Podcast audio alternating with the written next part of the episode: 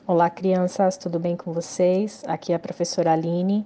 Vamos começar mais um dia de atividades? Então vamos lá.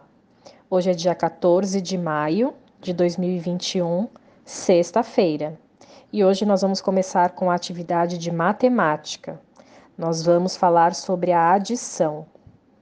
A adição é uma operação matemática que está associada com a ideia de agrupar elementos de um conjunto.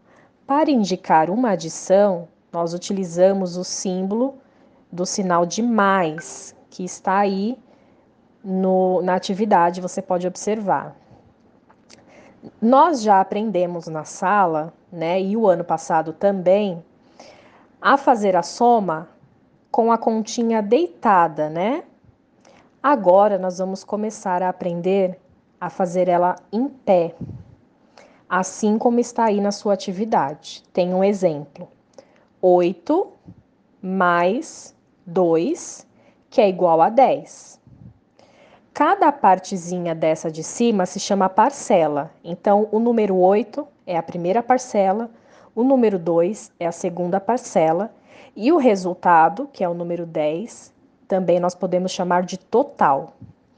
Então, você vai observar o exemplo que nós deixamos aí na primeira continha, 9 mais 1, que é igual a 10, e você vai continuar as outras, as outras continhas colocando também em pé, certo? Você vai montar, você vai observar ela que está deitada e você vai colocar ela em pé e também colocar o resultado.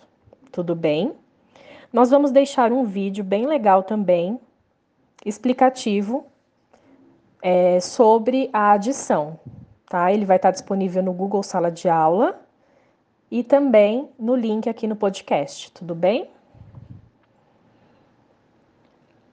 A atividade de português, que nós vamos também realizar hoje, é sobre a casa.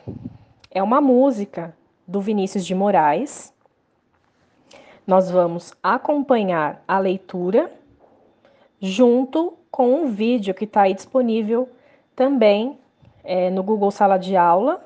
Tem o link aí para vocês, tá? E no podcast também. Nossa casa é um dos lugares que mais ficamos na vida.